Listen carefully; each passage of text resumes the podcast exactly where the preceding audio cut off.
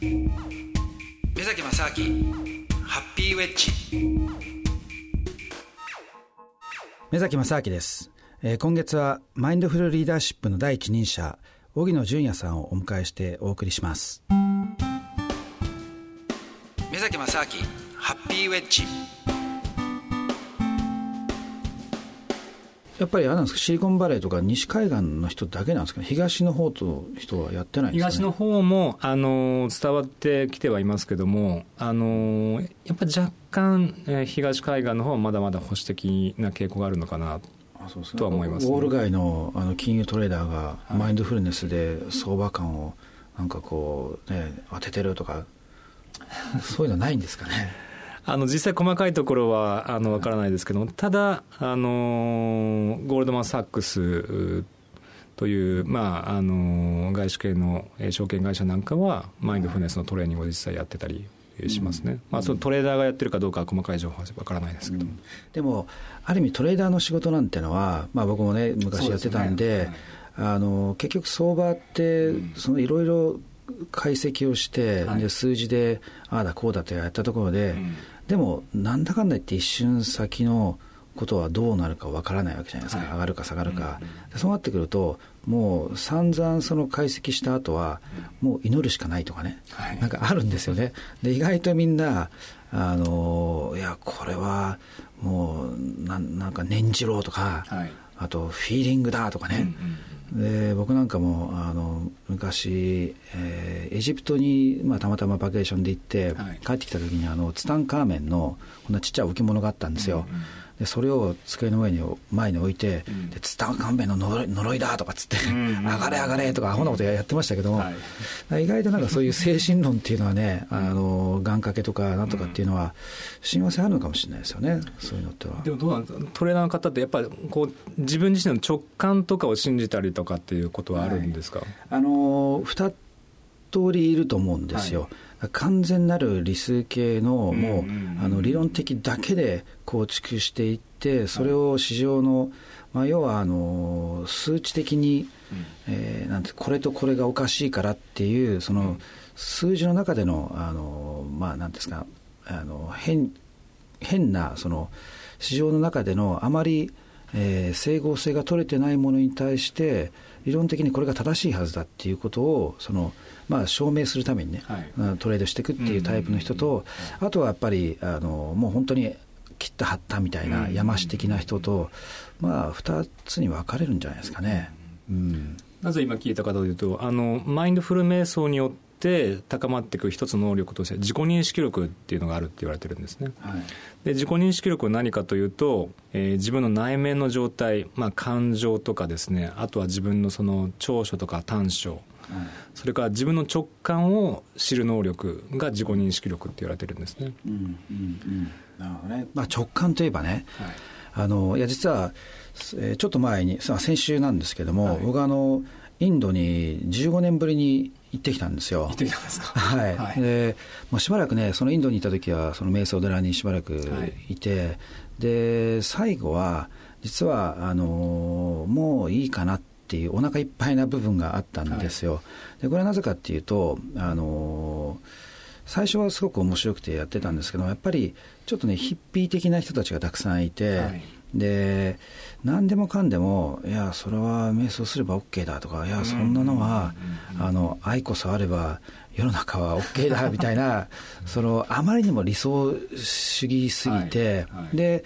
そんなのはねあの悟りを開けばもう全てが世界平和になるから関係ないんだみたいな人たちの中にいると、はい、いやこれちょっと違うだろうっていうのを違和感を感じ始めたんですよね。はい。でしばらくだから僕自身はまあ瞑想っていう分野からちょっとあの離れてたんですけども、はい、ただ、えー、よく考えてみるとあの僕が最近ずっとやってる単語って、はい、まあ僕にとっては実は瞑想なんですよ。あ踊る瞑想ですね。そうですね。うん。で特にあの要するに音楽と自分の境界線と自分と相手のその一緒に踊ってるパートナーね人の体の境界線っていうのが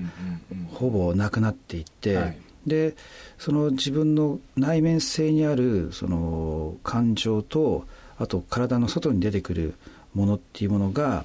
こうストレートにこうあの直結してくるわけですよね。はい。はい。だから完全に今までのその例えば仕事なりなんなりっていうのを考えてることから切り離されて、その瞬間はもうその踊っている自分を、もう踊ってるって意識よりも、踊ってる自分自身はこう傍観してる感じなんですよ。はい、まさにその客観視自分を客観視してるわけですね。そうですね、はい、うん、ででもちゃんと踊っているし、であと自分と相手の体なりフロアなりその音楽との境界線っていうのも限りなく消滅していくと、はい、でもそれをちゃんと自分でコントロールしていくっていうような状態なんで、やっぱり実は瞑想だったんですよね。はい、ででそんなことがありながらあの15年ぶりにそのインドの、まあ、瞑想ドラに戻って、はい、でいろいろ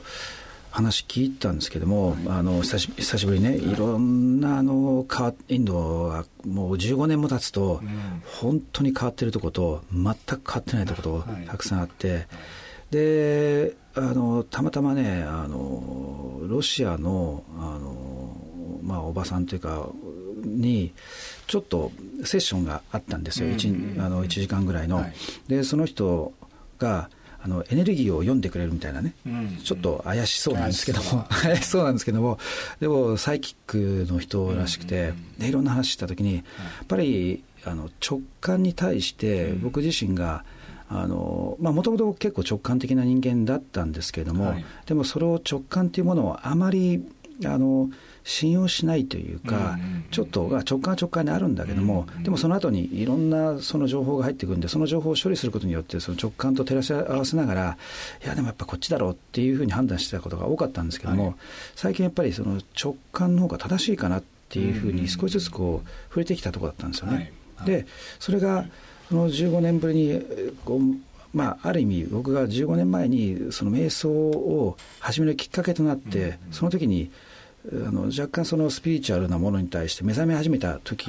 だったんで、はい、そこにもう一回戻るっていうプロセスでね、なんかそのその時のことをこう再認識して、はい、でもっと直感に対して、あの信用していいんだっていうような、一種の、まあ、なんですか、ね、確認作業っていうのができたんですよ。はいうん、だからこれは非常にね、実は大きな収穫でもあったんですよね。うんうんだからその直感っていうのはね、本当にあれですよね、あのまあでもこれ、どうなんですか、その直感っていうものを、はい、あのあまりに信じすぎることによる危険性みたいなのはないんですかね？結局あの直感ってこれはいろんなあの研究もされてますけどもあのやっぱり自分が過去経験した、体験したこと、まあ、知識とかも含めてですね、まあ、それの集積値として瞬間的にその直感として、えまあ、脳とか体が反応してるっていうふうに言われてるわけですよね。だそれは自分のこう、えーまあ、経験値とか知識のこう答えとして直感が湧いてきてるっていうふうにも言えるんじゃないかなと思うんですね。うんうん、なので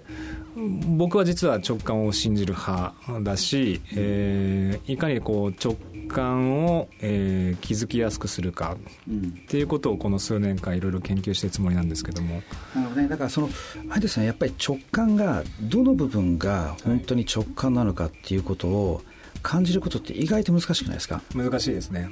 ですよね。は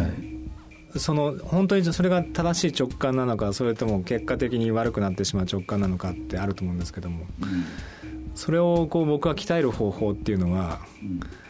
今のところの僕の中ではあのもうそれをやり続ける直下のアンテナを磨いていくしかないなと思ってるんですね。うんうん